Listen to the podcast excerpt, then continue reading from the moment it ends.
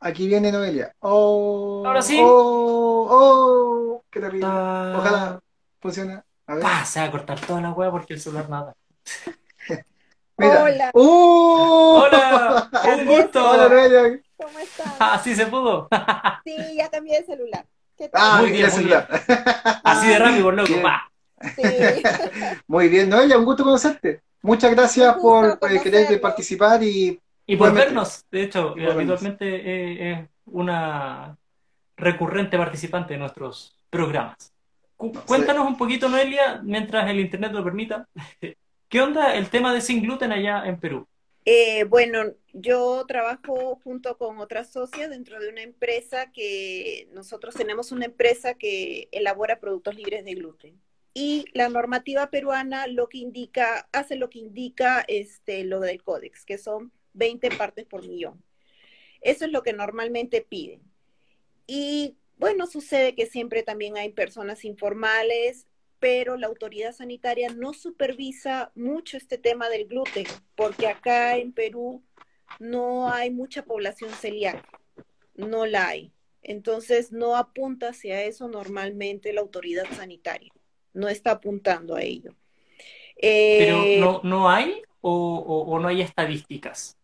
No hay estadísticas y la población celíaca por lo menos se calcula por estudios que han hecho un grupo de, doctores peruanos que es del 1%, que es lo que hay a nivel mundial, ¿no?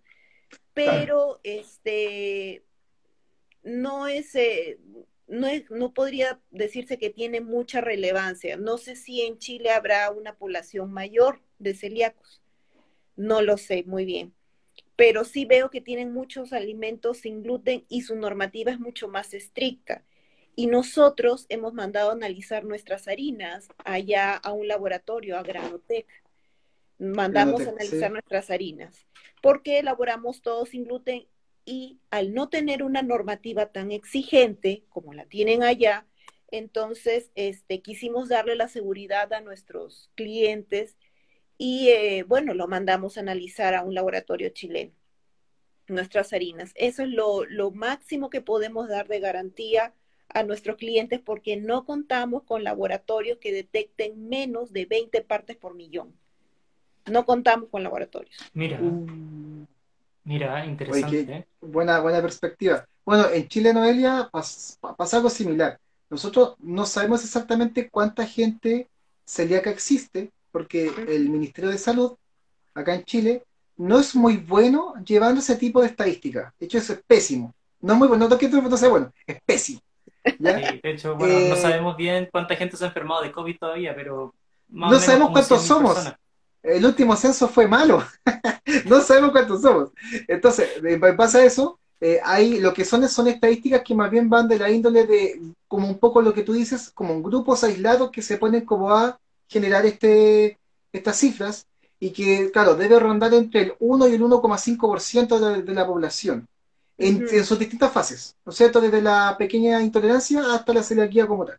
Claro. Y sí, aquí ocurre lo mismo, aquí hay bastante informalidad porque los productos sin gluten en general en Chile son muy caros, Así Eh, es. son muy caros de elaborar, son muy caros de, de producir y también son muy caros de mantener la producción por todos los sistemas de seguridad que necesitan y los controles de calidad. ¿ya? Mm, A diferencia de otras industrias, que por ejemplo la argentina y en su momento la venezolana o la brasileña, que tiene una gran cantidad de, una sí, infinita variedad de, productos. Eh, al, menos, al menos en Argentina el gobierno eh, subvenciona a esas Subvenciona, empresas. sí, sí, sí. Aquí en Chile estamos muy lejos de aquello. Pero sí, estamos en una situación súper parecida. Pero lo Bueno, que de- nosotros, ah, no, perdón, sí, lo que No, normalmente dale, dale, dale, nosotros dale. como empresa apuntamos y quienes son mayores, mejor dicho, nuestro mayor público son madres con niños con autismo. Ellos son nuestro mayor público. Ah, sí, sí. Madres con Sí. niños con autismo eh, son las madres que a, qué, a que nos compran más, son nuestro principal público. Entonces, Sí, eso mismo ya nos llevó a no elaborar productos con lácteos eh, tampoco elaboramos productos, algunos sin huevo, como ustedes mencionaban. Entonces, ¿por qué? Porque la dieta para estos niños empieza así, sin huevos, sin lácteos, sin azúcar. Entonces, poco a poco van introduciendo esos este, componentes posteriormente a la dieta para ver cómo va mm. reaccionando el niño.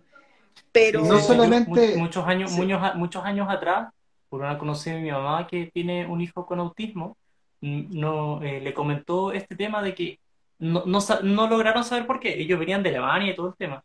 Pero las personas que tienen autismo, como que se agrava su condición eh, al consumir gluten.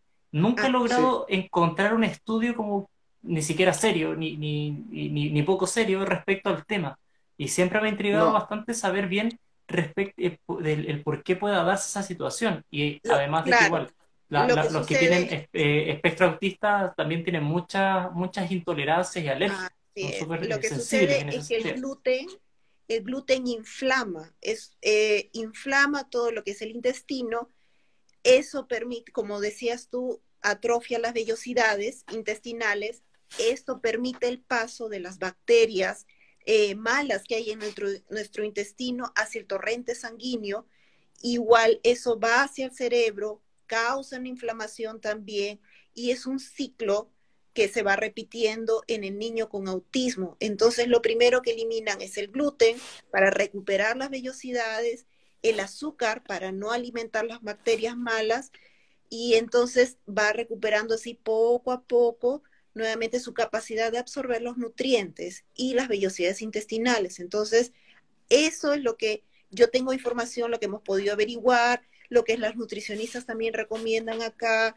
Y si he buscado estudios, este, hemos buscado eh, estudios que se han realizado en Estados Unidos y todo ello, y hay las dos partes, que no y que sí, ¿no? Pero sí vemos los cambios, las madres nos comentan los cambios que hay, es increíble, ¿no? De niños que no hablan nada, pero mm. y luego empiezan a mejorar su lenguaje y todo ello, el cambio sí se ve a lo largo la, del la, evidencia empírica es, contundente, si eso, después eso es de un año, después de dos años se ve el cambio, por eso es que la constancia en la dieta es básico y eso es lo que nos impulsó también al veganismo y eso es lo que muchas veces, como tú comentabas, no hay reglamentación, sí, no hay reglamentación y en nuestra autoridad sanitaria, que es la DIGESA, esa es la diferencia con ustedes. Ustedes creo que pueden eh, como que certificar el área o el local donde ustedes elaboran el producto y todo lo que se elabora allí ya tiene un registro, ¿no es cierto? Un número Exactamente. con el cual nosotros no. Nosotros, eh, cada producto tiene que tener un registro. Es decir, tú produces el helado de, de eso tiene que ser del Mercosur. Helado vegano en base a coco, ya. Si es de chocolate, tiene un número y tú pagas por ese registro, pagas por los análisis y sales de chocolate. Lo mismo, frutos rojos, otro número. Y así, así va sacando y va sacando y va sacando. Entonces, eh, es mucho dinero, no tienen la capacitación porque no conocen el tema vegano. Para nosotros obtener los registros sanitarios ha sido un parto, porque no podían dar encima el tema con la stevia también es, wow, complicado, sin leche, sin stevia, entonces se les hacía todo un mundo. Pero han sacado muchos productos ya veganos, entonces ya están agarrando un poco más. Nosotros lo que hemos logrado hacer respecto a eso es, como decimos acá, llevarle el amén a la, a la normativa. Entonces, ya de antemano sabiendo que no existe un criterio normativo para hablar de, de, veganismo, ni menos de vegetarianismo, eh, no nos complicamos. Y, a la, y a la autoridad no le complicamos la vida tampoco. Por lo tanto, adecuamos los procesos sin nunca hablar ni de veganismo ni de, ni de vegetarianismo, sino que simplemente hablamos de dietas especiales, que igual mm. está normado acá eh, ese espacio como regímenes especiales. Sí, hay una resolución sanitaria que le llamamos nosotros, que hay un fin que dice para regímenes especiales. Y ahí como que metemos ese tipo de cosas. Pero sí, ustedes tienen un proceso súper parecido a, los argentinos. Los argentinos tienen el tema de, certificación de la empresa y después tienen un registro sanitario para cada producto que la empresa haga. Exacto, exacto. Y es un. Aquí en Chile es mucho más simplificado. Si la empresa toma el- el- el- el- la certificación y, y pasa por la autoridad sanitaria, todos los alimentos del área que son competentes dentro de la misma área salen todos, todos con el mismo registro. Es mucho más fácil. Claro. Sí, Porque si no, de verdad. Esa cuestión. Por eso tiene que ser así de. Me da complicado. Sí, es súper complicado y es muy costoso. Es muy costoso. So- por sobre todo. Y eso, Porque y eso, es lo, eso es lo peor. si tú haces algo mal, entonces eh, ya pagaste y ya fue tu dinero si es que te equivocaste en algo, si es que la autoridad sanitaria no te da opción a corregirlo. Entonces, aparte de los análisis en laboratorio, tú tienes que pagarle a la autoridad sanitaria y está más o menos son como 150 dólares solamente pagarle a la autoridad sanitaria. Y pues Wow. será pues uno, dependiendo el los alimentos que quieras analizar, pues será entre 300 y también 150 dólares. Entonces ahí, por eso es que hay tanta informalidad, porque no puedes Claro. recibir Es que, es que sí. Entonces falsifican los registros sanitarios, ya la gente empieza a ser informal. Ese es el tema. Acá, por suerte, los gobiernos se han ido dando cuenta que facilitarle el espacio a la formalidad ayuda a, a darle también, valga la redundancia, formalidad a la industria, Exacto. pero también ayuda a, a mejorar las capacidades de, de espacios de empleo. Entonces hay muchas subvenciones y hay muchos eh, espacios para poder uno formalizar la industria. O sea, bajar los aranceles, ah, desde cierto rango de, de- de tamaño de empresa, los aranceles son sumamente económicos. Eh, Absurdamente económicos. absurdamente económicos. Pero O sea, ustedes pueden elaborar alimentos, eh, no sé si sea, me equivoque o no, pueden elaborar alimentos en, en una casa, en un domicilio, en un departamento, Sí, siempre y cuando Y- tengan las buenas y- prácticas y, y normal le dan la... Ya, acá en Perú no, tú tienes Sí. que tener un local, un local tienes que bueno, tener. no, no es hace muchos años. Esto 2015. se da hasta 2015. 2015. De 2015. 2015 hacia adelante se puede hacer. Ah, Sí, es reciente. Que hay una, Pero- una normativa que modifica la normativa sanitaria, en la cual permite las casas de las personas, teniendo el equipamiento y la infraestructura necesaria para Claro. aquello, no ir a un local, sino que producirlo en, en el mismo hogar de la casa. Incluso en cier- con departamentos. ciertas limitantes, pero Con ciertas al- limitantes. fin al, fin- al fin y al cabo es poder producir en tu casa, la que Mm. abarata mucho los costos de inversión inicial. Claro, claro, no, nosotros sí, este, nosotros tenemos un local, un local exclusivo para lo que es la producción sin gluten, es exclusivo, eh, entonces sí hemos adaptado todo el local con las buenas prácticas de manufactura, todo lo que nos pide la legislación peruana, que es similar a la legislación que ustedes tienen y a la legislación internacional, y este, pero eso no necesariamente implica que te den el registro sanitario. Esa es otra cosa, esa es aparte, ese es otro mundo.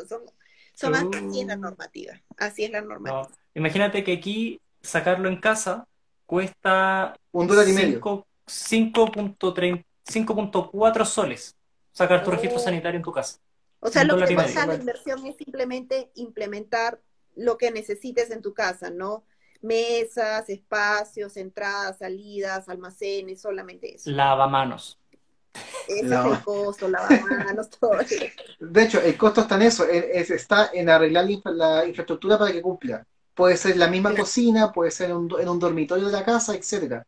Mientras cumpla, no hay Claro. ningún problema. Y el, y el- y el permiso que, que- que requiere uno por la, por la, el- por la parte sanitaria vale eso, vale un dólar y medio. Es enorme, es enorme las diferencias. Pero ustedes teniendo una, una- un, un espacio gastronómico súper fuerte, quizás están muy, muy des- des- deberían unirse bastante más para exigir estas cosas, porque si bien hay muchas cosas que mejorar en Chile, han- han- hay cosas que han mejorado y que yo creo que sí son dignas de replicar como esto, lo que se llama la microempresa familiar, que es lo que te estamos comentando, porque logra darle dignidad a la gente, ayuda a que la- la- las personas que hacen alimentos se involucren con la normativa, a la autoridad sanitaria eh, la obligas también a hacer mejor su trabajo, que, Claro. que la gente, a, o sea, un dólar y medio, pucha, te permite hasta cometer errores. Claro. Entonces, hacer, hacer fuerza y decirle a la, a la- a la autoridad, oye, ¿sabéis qué? Necesitamos hacer esto porque, no sé, por cada uno que esté formalizado, habrán siete que estén informales y eso no, no ayuda mucho genera mucha informalidad en el país, genera mucha informalidad. Nosotros realmente subsistimos por la microempresa y nuestra economía, el 70% es una economía informal. Si bien somos fuertes macroeconómicamente, nuestra economía informal es, es muy fuerte, o sea, la informalidad es muy grande acá en el país, es el 70%. Ahora, la autoridad sanitaria no tiene la fuerza ni la cantidad de trabajadores suficientes para irte a supervisar cada uno de los locales, porque una vez que tú sacas registro sanitario del producto, en cualquier momento la autoridad sanitaria viene, te toca la puerta y tú tienes que abrir. Eso de hecho, de hecho, no sé si será igual allá en Chile, también te van a supervisar y todo ello. O sea, esa, esa amenaza siempre está. nada más. Eh, eh, es lo segundo, siempre está esa amenaza, pero siempre que cuando tú cometes un error o te denuncian, te van a ver. Pero si no, de lo contrario, no, no lo hacen. Lo van, van a ver a, los supermercados, a, establecimientos más grandes, a, los mataderos, a las carnicerías, que son de mayor riesgo, pero al, microempresario no, no, no, lo ven. No, vale, Felipe, entremos, al tema de, de, organismo. Bueno, antes de eso, disculpa, pero Noelia, si alguna vez, si alguna vez ustedes se interesasen conversar con la autoridad sanitaria de estos temas, que nosotros lo manejamos bien porque trabajamos en eso y habilitamos casas y departamentos para aquello, y nos quieren invitar a conversar el tema, no hay ningún problema. Siéntase la libertad, siéntase la libertad. Sí, nosotros, aparte de nosotros de tener este una empresa sí, que elabora alimentos sin gluten, también nosotros asesoramos a otras empresas acá. No es tanto en el tema micro, sino más que todo en normativas ya como la BRC, la IFS, o sea, sí manejamos el tema manejamos el tema, pero es muy interesante siempre compararlo con la normativa de otros países. La verdad que enriquece mucho eso. Sí, somos, somos colegas, también somos de... Eh, sí, sí la, la, ingeniería, la, ingeniería, de alimentos allá eh, también es una carrera bien, bien, bien compleja. Yo me acuerdo que hace como siete, ocho años atrás, compañeros de la universidad fueron a un congreso allá, creo que a Lima, creo que a Lima o Arequipa, no sé. Y ahí conocieron colegas de, de allá de, Perú. Sí, Eso. Ahí, ha habido intercambio. Dale, veganismo, sigamos.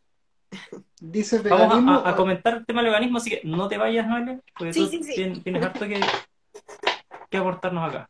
Entonces, en base a lo que estamos conversando de la rotulación de los alimentos y del mundo vegano, podemos decir que, que también lo hemos repetido en otras oportunidades, y aquí la amiga Noelia también nos va a apoyar, me imagino, el veganismo como tal y también de la misma línea de, la, del vegetarianismo, ¿no es cierto?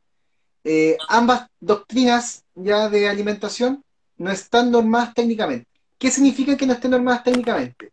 Significa que en base, y voy a hablar en exclusivo del tema de la reglamentación chilena, a ver si Noelia nos puede realimentar de la parte de, de Perú.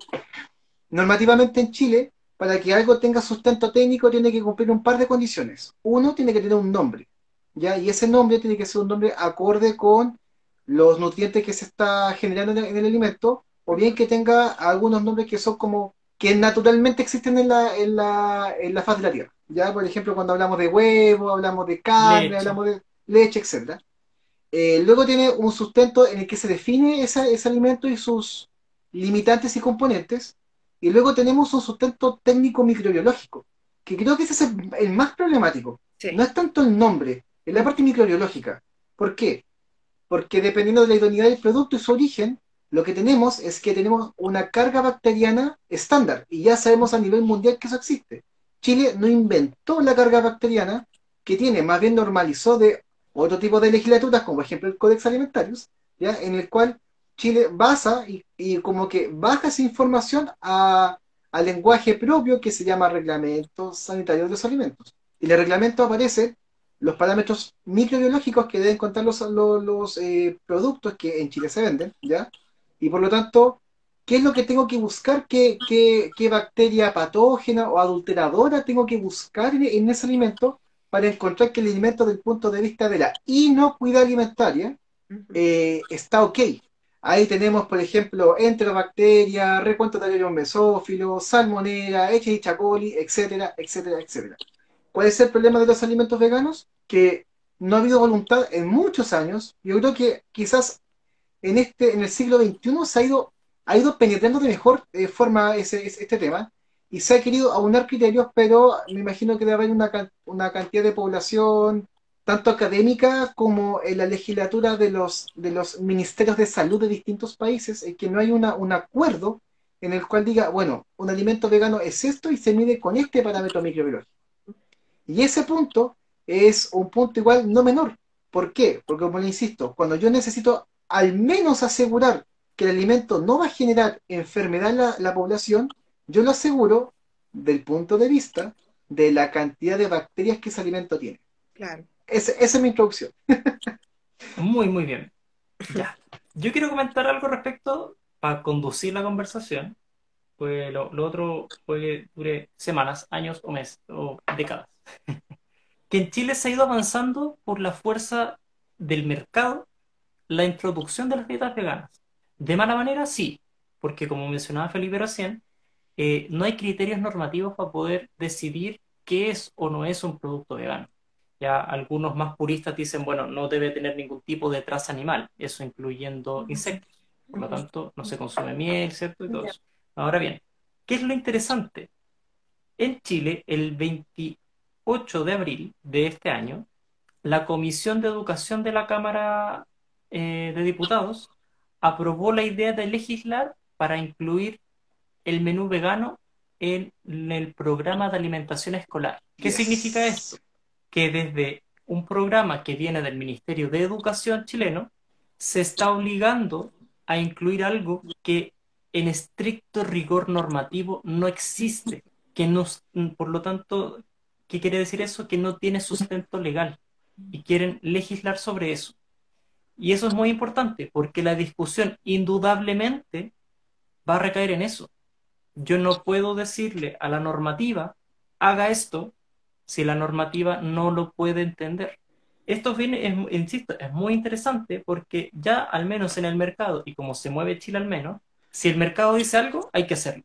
Y por lo tanto, desde que haya marcas como Unilever que tienen productos veganos, de hecho tienen una mayo acá en Chile que es una mayo vegana, eso obliga a reaccionar a la legislación. Y que, por otra parte, desde el, lo que es el Ministerio de Educación a través de JUNAE, estén decidiendo que existan menús veganos y vegetarianos, sí o sí va a generar que se cree una normativa y se cree una discusión para definir al menos qué es una dieta vegana y una dieta vegetariana. Mm. Dando de esa forma un muy importante inicio en la discusión de la normalización del vegetarianismo y del veganismo en Latinoamérica y asimismo eh, quizás hasta en el mundo, porque esto no existe en el mundo. Eso. No, por favor. Por favor. Bueno, en nuestro país realmente el veganismo ha estado entrando con fuerza en estos últimos dos últimos años, más o menos, dos, tres últimos años ya está entrando con fuerza tampoco hay nada reglamentado. Mira, que es una sorpresa lo que ustedes están diciendo, que quieran incluir esta dieta eh, para la alimentación escolar en, en nuestro país. Ni se discute eso, nada, nada de eso. Eh, realmente esta dieta, como les digo, normalmente la consumen niños con autismo por su propia este, condición, pero animalistas, más que todo veganos, pero es más que todo una moda entre los jóvenes. No tenemos tanta población con alergias, no hay tanto eso. Más que todo se van por los niños con autismo y por los animalistas. Más que todo se van por esas dos corrientes. Ahora, sí hubo todo un tema y una controversia para obtener los registros sanitarios. Ustedes trataron ese tema, creo que hace un tiempito atrás, y hablaban con mm. respecto a eh, leche vegetal y todo eso. Nosotros podemos colocar acá ese tipo de, etiquetas, ¿no? Que dice leche vegetal, pero en la misma etiqueta dice bebida en base a coco, etcétera, ¿no? Bebida vegetal, algo así. Por ejemplo, también hay este, hamburguesas, hamburguesas de quinoa, de garbanzos, y ponen grande, hamburguesas veganas, ¿no? y abajo ponen croquetas a base de esto, esto y el otro. Eh, te obliga eso sí la ley. te obliga a poner eso. Pero no hay una normativa, como tú dices, en, en el tema microbiológico. ¿Qué hacemos? La misma normativa, eh, el mismo criterio microbiológico para un producto normal, lo utilizan para un producto vegano. Entonces, si pasa a ser una hamburguesa, lo van a analizar la E. coli, coliformes, etcétera, que no sepa Dios, no, corresponde. no, es hamburguesa de quinoa y de garbanzo, ¿no? Entonces, o sea, si le sale eh, algo de eso, ahí tenemos un problema de contaminación gigante. Es, por ejemplo, nosotros tenemos un manjar a base de leche de coco y, o bebida vegetal de coco, no, no, y este, un manjar blanco. Entonces, se demoraron cuatro meses en darnos el registro sanitario. No podíamos comercializarlo. Tuvimos que hablar directamente, etcétera, etcétera, todo un tema. Entonces es muy complicado para la autoridad sanitaria. Y lo analizaron con qué, con qué mi criterio microbiológico, como si yo utilizara una leche de vaca. Con ese mismo criterio microbiológico. Porque al menos la leche de coco, incluso en el Códex Alimentarius, está permitido hablar de leche de coco, porque como internacionalmente se entiende que el, líquido blanco que sale del coco eh, se llama leche. Y es, como que está, está permitido decirle leche de coco. Y, eh, tiene toda una línea. Pero no, pero no está el criterio microbiológico para analizarlo. Pero es, otra, ¿viste? no, es Exacto. Entonces, a nosotros nos tenemos manjar blanco vegano y abajo es pasta edulcorada con stevia porque nosotros lo edulcoramos con stevia. Entonces, pasta vegana edulcorada con stevia. Así nos han obligado a ponerlo y así están todos nuestros empaques. Ese es la, lo que mm. nos obliga la autoridad sanitaria. Pero lo analizaron en base a la leche de vaca.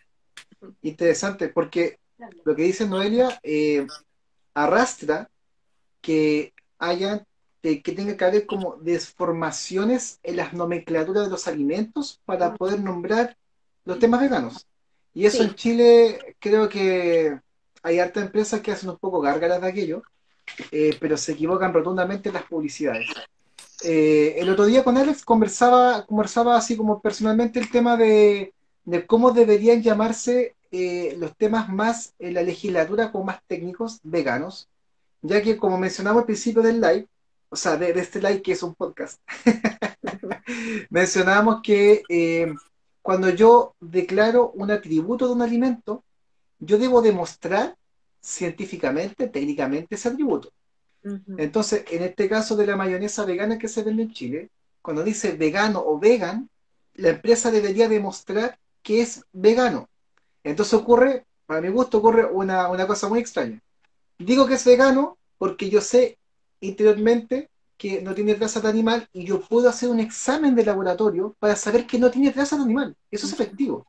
El problema es que cuando viene de vuelta demostrándolo, el examen de laboratorio no dice esto es vegano, dice esto no tiene trazas de animal. Entonces, quizás el concepto correcto, mientras tanto esto se norma, debería ser un alimento sin trazas de animal o naturalmente sin trazas de animal más que el concepto vegano, porque, insisto, cae en un error técnico.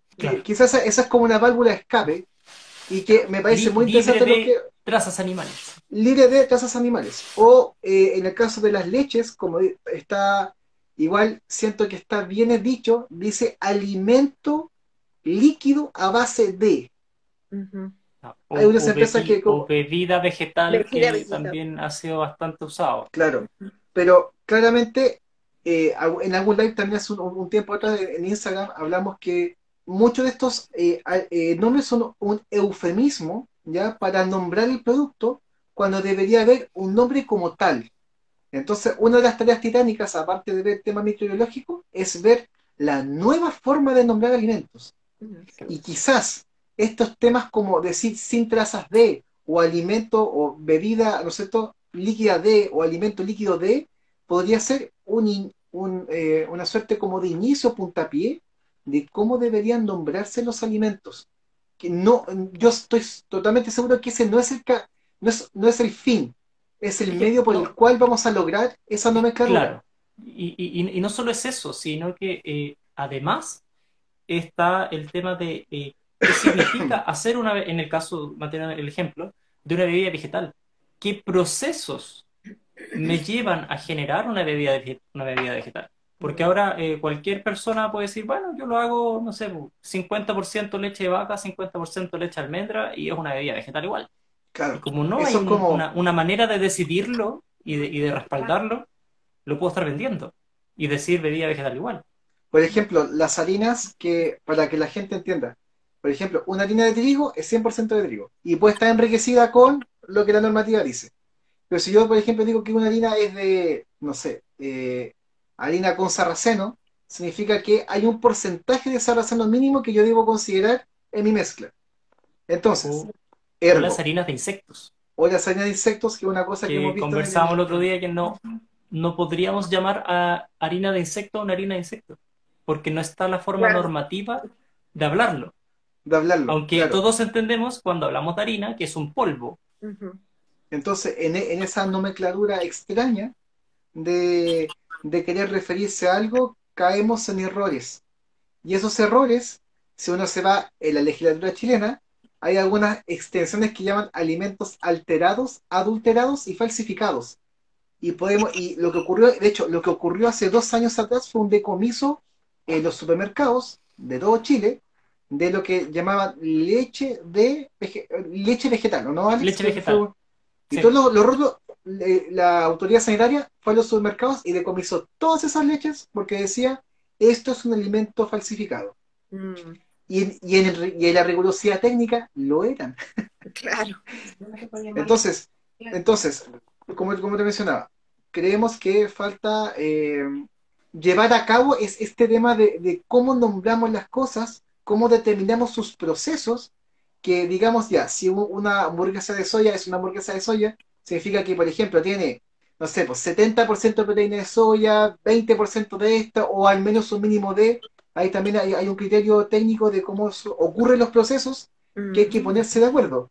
Y que yo creo que esa va a ser, al igual que todo tipo de normativa, va a ser hablar entre mucha gente y ponerse de acuerdo. no veo que sea más complicado que eso.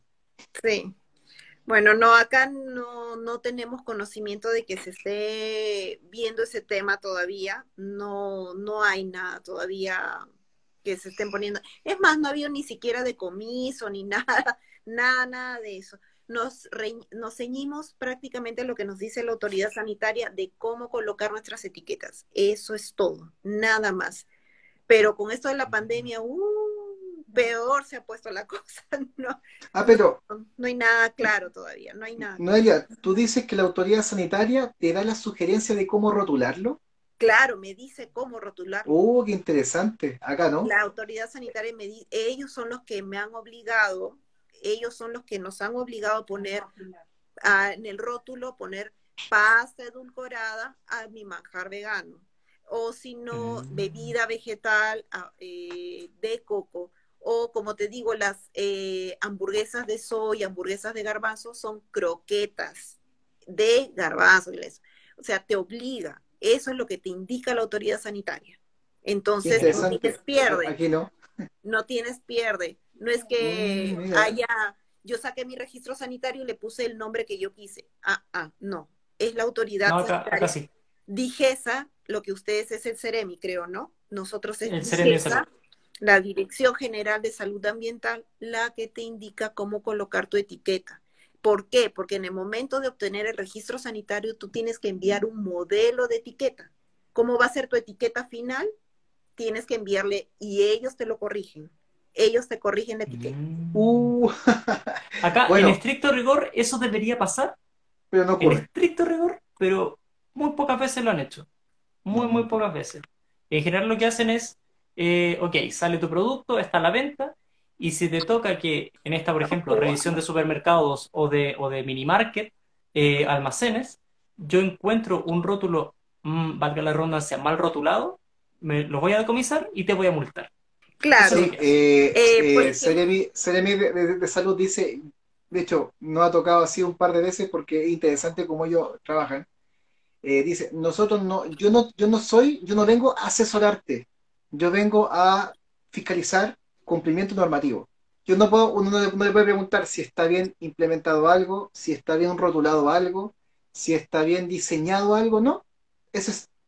De Salud supone que uno al, al emprender en alimentos sabe completamente la normativa sanitaria y por lo tanto esos tipos de preguntas son están en reglamento o bien asesórese. Yo vengo a verificar, ¿no es cierto?, a fiscalizar que esto está ocurriendo y no a ayudarle cómo nombrar algo o cómo verificar que su rótulo esté correcto. No lo hace. Lo encuentro súper interesante lo que yo, por lo tanto me imagino que es mucho, mucho trabajo el que tienen.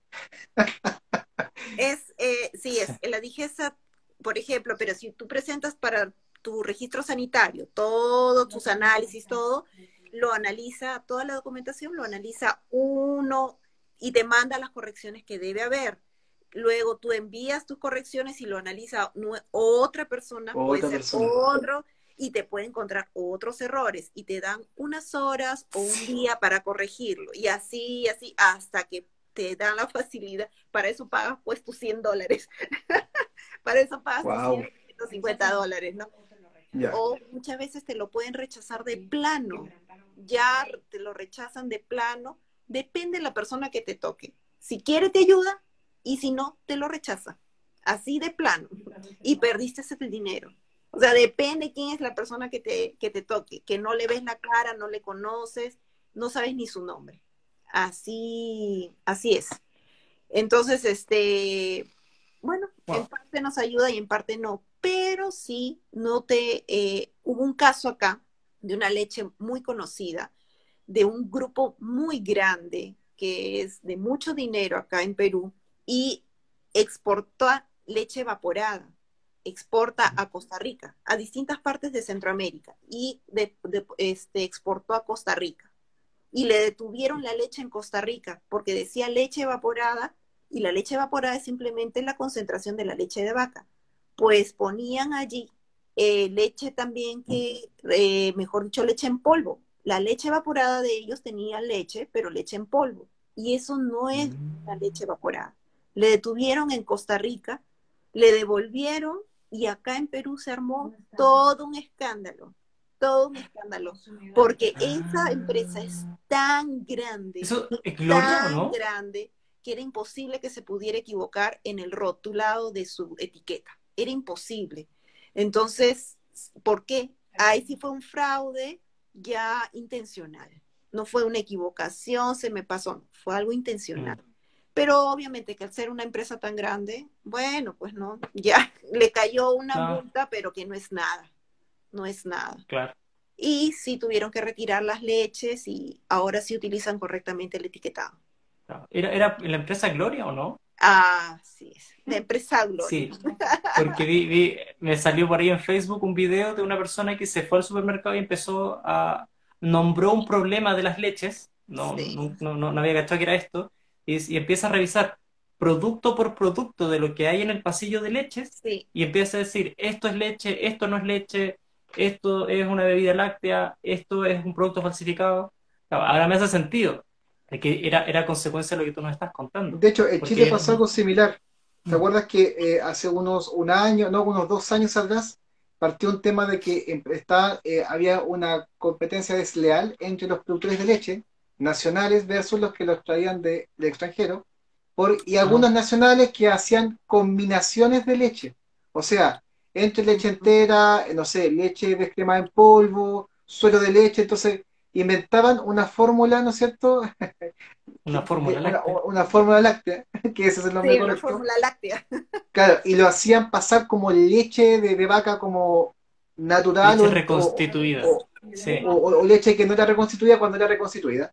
Y de repente esto, no sé cómo, rápidamente se arregló. Y de hecho los rótulos alimentarios ahora dicen leche, no sé, la marca de, la leche, y luego dice esta leche es fluida y no reconstituida. Y todos se empezaron a pegar a ese concepto.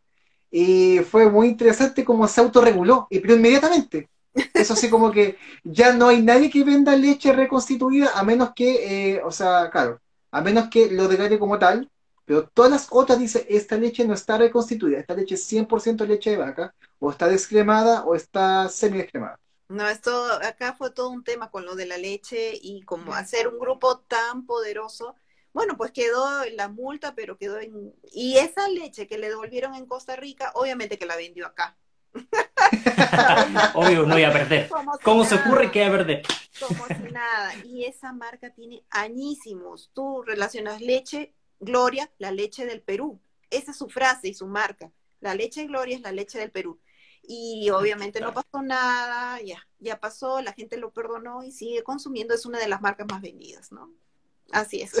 Aquí, aquí nos mencionan que el año pasado, ¿te acuerdas, Alex? Hubo un problema también con los quesos veganos, ah. y que se estaba vendiendo quesos en piezas, ¿no es cierto? Ah, kilos y kilos de queso eh, a precios muy económicos. Eh, piezas, de como, como de, un metro por, eh, como por 30 centímetros de alto. enorme.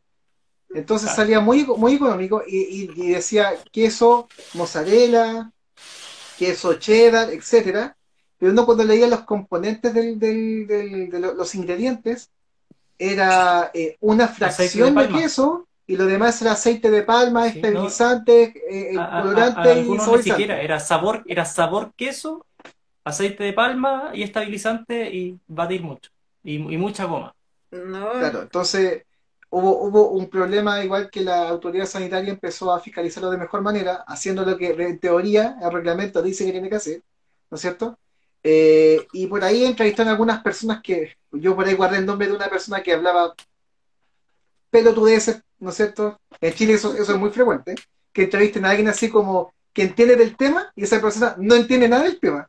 Pero ella va a hablar igual porque le dio en el espacio de los 15 segundos para poder hablar. Eh, y bueno, y se autorreguló también sumamente rápido. Entonces, las empresas rápidamente, al darse cuenta de que en el fondo las pillaron, entonces empezaron a salir los quesos, quesos o eh, sucedáneo de queso, ese nombre correcto, sucedáneo de queso sabor a cheddar, mozzarella, etcétera. Y, a diferencia del queso, porque el queso como, como, como queso en el reglamento está establecido y lo define y dice cómo son, y si no es de, es de vaca, es de, no sé, es de cabra, de cabra, de oveja.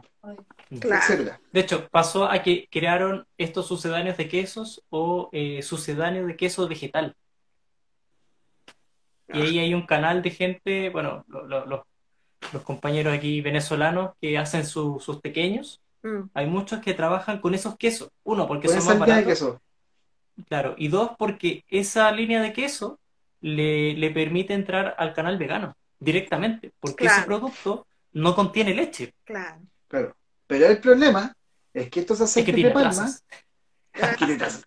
el problema del aceite de palma tiene que ver uno con su producción, que es una es un tema súper voraz, cómo se extrae, y luego lo que produce en el cuerpo, porque es como un shock de, así creo que son como shock de triglicéridos, así como pa, y te puede generar desde problemas de estómago. De hecho, yo comí un, hace no mucho, comí un poco, un poco harta cantidad de ese queso, y a mí sí, me, yo me, sentí, me, sentí intoxicado. O sea, de plano, me sentí intoxicado. Así como cuando me empieza como... ¿Cuánto comiste, weón? No sé. ¿Cuántos kilos te comiste? No, tuve que comido, en un día tuve que comer unos, unos 100 gramos. Ah, igual, Mucho, mucho. Es que fue un día así de, locura, locura, como ya, comamos todo con queso. Y, no solo yo, toda mi familia se enfermó y teníamos como una suerte... De tú, tú y tu familia no son ejemplos de esas cosas. lo siento, lo siento, pero fue un día de... de, nos desaforamos comiendo de, estos, de estos sucedáneos de queso y son una bomba para el estómago. O sea, yo me sentí como que hubiese tragado grasa así, pero, ah, insisto, es este sudor que te da cuando uno se intoxica, que te sientes mal, te baja la presión. Así me sentí. Mucho rato. mucho oh. rato. No, sí, que... ese es el tema de los productos veganos, ¿no? Que tienden a usar mucha grasa. Pero si van a usar aceite de palma, eh, nosotros lo que empleamos es cashews, que es lo normal, ¿no? Los cashews, los cashews, mm. las castañas, y de ahí hacemos lo que es el queso, ¿no? Para los cheesecakes veganos tienen, tienen ustedes un, abanico gigante de cosas, entonces hacen reposterías, productos eh, envasados. Sí, sí, tenemos muchos productos que son ya para, mejor dicho, tiendas que tienen una tabla nutricional, este, el, el, acabado final y también para que es el consumidor final, que son panes y tortas que lo consumen inmediatamente, ¿no? No todo tenemos un registro sanitario, como comprenderás, porque no, no. imposible. 100, 150 dólares por producto, no, no. Más los análisis son mucho más. Se está, Ahora, te está para gastando como productos- 300 dólares por producto. Uf. Ahora, para productos que tú consumes inmediatamente, no necesitas registro sanitario. Por ejemplo, los panes. Uh, Tortas, tampoco, porque tú consumes inmediatamente. Hay tortas que sí las venden envasadas porque te duran cuatro o cinco días en anaquel, ahí sí necesitas un registro sanitario. Pero, por ejemplo, los panes de la panadería no, necesitan un registro sanitario. Eso, es, por ejemplo, es otra cosa también curiosa, ¿no? Y ya eh, eh, por- eh, es en ese sentido, sí, eh, la autoridad sanitaria tiene así normado. Eso es así, normado. Pero ahora estamos entrando ya en lo que es el tema de keto, porque ya nuestros clientes nos están solicitando los alimentos cetogénicos. Que sí también he visto en Chile que hay un fuerte mercado. hay un, mer- un mercado aquí, no, el- desde, nos desde el año ido pasado antes pasado. metiendo con, con gente de eso. O sea, es un mercado que ya está súper establecido, es un Sí. canal así correctamente eh, funcionando, pero que también, no, no, como no existe esa reglamentación, pero sí tiene mejor cabida que, por ejemplo, lo que son los alimentos veganos. Veganos, exacto. Entonces es un poco más fácil para ellos entrar a- a- al, al mercado regulado. Pero aquí hay, hay mucha gente que vende ese tipo de productos. Mucha, Sí, a nosotros nos están solicitando, nos están solicitando, es un mercado que se está abriendo acá ya con fuerza. Mm, Bueno, la gente está llevando ese tipo de dieta, más que todo por la cuarentena, porque subió mucho de peso. Y el peruano es mucho dado a comer, mucho dado a comer. Entonces, este, juégate con todo menos con su comida. El peruano no deja su comida, es nuestro orgullo nacional. Entonces, entonces le damos duro. Entonces, eh, es más, los venezolanos se sorprenden de la cantidad que comemos nosotros, ¿no? Acá. Y muchos ellos de ellos se han subido de peso, porque comen mucho. Sí, acá en Perú se come mucho, muchísimo. Entonces, eh, la gente está optando esa dieta para bajar de peso y peso rápido. Y nuestros productos, Mm. ciertos productos calzaban en eso y nos han llevado ya a abrir una nueva línea, una nueva línea. Sí, ¿no? Y ahí, bueno, la gente, al menos aquí en Chile, que lleva esa dieta, es gente que gasta mucha plata en eso. Es Que caro, como que no, no, es, no escatima en gastos, o si sale Es caro. es caro. lo que salga, paga.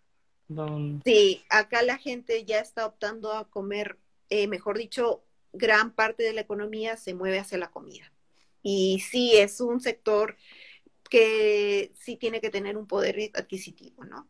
Mm. Bueno, tú, tú mencionabas que ya igual eh, la informalidad del- del- del- de la industria alimentaria es lo que mueve, mueve el país por Sí. debajo. Acá Sí. igual, pues, o sea, aquí se habla mucho que el cobre es el primer, es el sueldo de Chile, qué sé yo, pero el, el segundo ingreso en, en el PIB en Chile son los alimentos, tanto por, eh, por la exportación de fruta como por el, el mercado emprendedor, microempresario, pequeño empresario, y todo lo que hay alrededor de eso, transporte, envase, eh, bueno, ya menos restaurantes, pero todo lo que es comida rápida, eso es lo que, eso es lo que mantiene a la gente con plata. Sí, acá también, Entonces- acá también. El- eh, es lo, es lo mismo, y, y- y- y gran parte eh, la ayuda ha venido a través de, de esta uberización que se, se habla, ya que en parte Uber, al menos Uber, que es lo que nosotros tenemos eh, de, de conocimiento más cercano, ellos te exigen tener registro sanitario para poder entrar a la aplicación. Por lo tanto, hay mucha gente que es- se ve obligada a formalizarse para poder mantener su trabajo. Mm. Cos- Cosa que, por ejemplo, Rappi no, no hace. Ah, Rappi ah, te no pide, y, te pide iniciación de actividades y, te, y, y tú podés vender con ello. Pero Uber no. Uber te pide que tú tengas tu resolución sanitaria para poder vender. Entonces trabajaremos con rápido. No, Ay. sí, porque no, no- acá no, nada, no te piden eso, nada que, que no. Todo el mundo en su casa, sí, y no, acá hay de cantidad de, de deliveries y, y no, ninguno te pide eso, ni tampoco ningún aplicativo tampoco te pide nada de eso. Eh, conozco mucha gente que tiene empresa y que no necesariamente tiene un registro sanitario y vende a través de todos estos aplicativos y no le piden ningún registro sanitario, nada, nada. Si te cae la autoridad sanitaria, te cayó con todo, pero no te piden nada. Pero si no tienes registro sanitario, no te puede, no te puede supervisar, pues, a menos que suceda algo sumamente grave. Sumamente una denuncia o algo por el estilo. Sumamente grave. Intoxicados, muchos intoxicados. Entonces, este, bueno, pues así es acá, así es, pero sí, ah, es mucha la informalidad, es mucha la informalidad. Y, redundamos de nuevo, en, un poco en que la, la, informalidad no hay, bueno, estaba revisando la página de, allá del, de la Seremi de ustedes, y no se me olvidó el nombre, y que tiene una cuestión que habla de la inocuidad. Entonces, la informalidad no aporta la inocuidad, por el contrario. Entonces, es un poco, un poco, un poco eh, incoherente que le den tanto al discurso de la inocuidad de los alimentos y la inocuidad, por lo tanto, hacia el consumidor, pero que no hayan acciones concretas de normativa del Estado, de los gobiernos locales, que igual allá eh, funciona mucho mejor el gobierno local, para reducir la informalidad. O sea, beneficiar a quien está formalizado. O sea, yo siento que es un castigo que tengáis que pagar 100, 150 dólares por línea de producto que vas a sacar. ¿Qué gracia tiene de esa forma estar formalizado? ¿Qué, ganas, ¿Qué ganarías tú por estar formalizado si debes estar gastando esa cantidad de plata? Es que eso, al final, ese dinero realmente se reparte en cinco años, porque lo renuevas cada cinco años. Es un pago que tú renuevas cada cinco años. es algo que tú lo haces por cada cinco años. O sea, cada cinco años y no es necesario que tú vuelvas a sacar este análisis microbiológicos solamente ya pagas eh, a la digestión. El permiso. Eh, nuevamente para la renovación. Y la renovación es mucho más barata que la primera vez que tú sacaste tu registro sanitario. Es mucho más barato. Sí, pero, o sea, igual no, no, yo siento que eh, cuando al menos tú estás empezando, no, no te incentiva a nada. No, no, no, no. Nada, nada. Y este, es complicado. Tienes que tener un capital inicial para hacerlo un capital inicial para hacerlo y empiezas con un producto que más vendes. Y eso es lo que pasó con nosotros hace 10 años. Iniciamos con el producto que más vendíamos, luego ya sacamos a otro y a otro, pero tienes, nosotros teníamos que ver cuál era el producto que más vendíamos para poder invertir en eso y sacarle. O sea, no es que podía sacar a toda la línea de productos, no. ¿Cuál era el producto que yo más vendía? A ese le sacaba. El producto que más vendía, a ese le sacábamos. Entonces, este, es algo que te la juegas realmente, ¿no? Porque si dejas de vender el producto, ya fue, ya invertiste el dinero y ya fue, ¿no? Pero te abre puertas. Por Entonces, pero sí ya puedes entrar a supermercados, ya puedes entrar a tiendas y todo ello, ¿no? Mm. como algo ya formal. Bueno, vamos entonces terminando este live, ya lleva mucho rato. lo más probable, sí, lo más probable es que lo tengamos que partir en dos. sí. Cuando sea podcast. Bueno, la gente... Contrario. Efectivamente, lo, mismo, Noelia. Oye, un agrado de verdad conocerte finalmente. porque verte, verte un poco. Verte eh, cara a cara. Así que... Hay, una, una voz en off que le habla atrás. Sí, hay, un, hay otra voz. Que, que, pega un saludo. Me dicen gracias, me dicen que cuando vienen para que puedan, puedan probar las cosas. Nuestra empresa se llama Ecovida Organics muy parecida a la que hay allá, con uh, la nuestra es con K.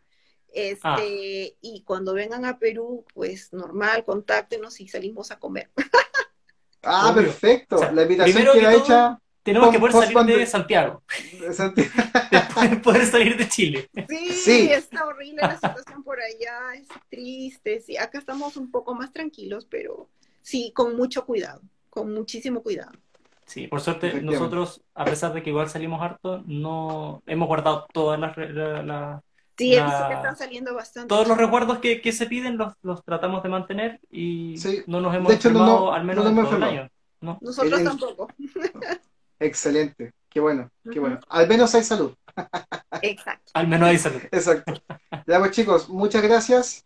Muchas gracias Noelia, nuevamente. Y estamos en contacto para a ver si hacemos otra cosa interesante en algún momento. Me encantaría. Muchísimas gracias por la invitación. Muchas gracias. Gracias a ti por aceptar. Chao, chao. chao.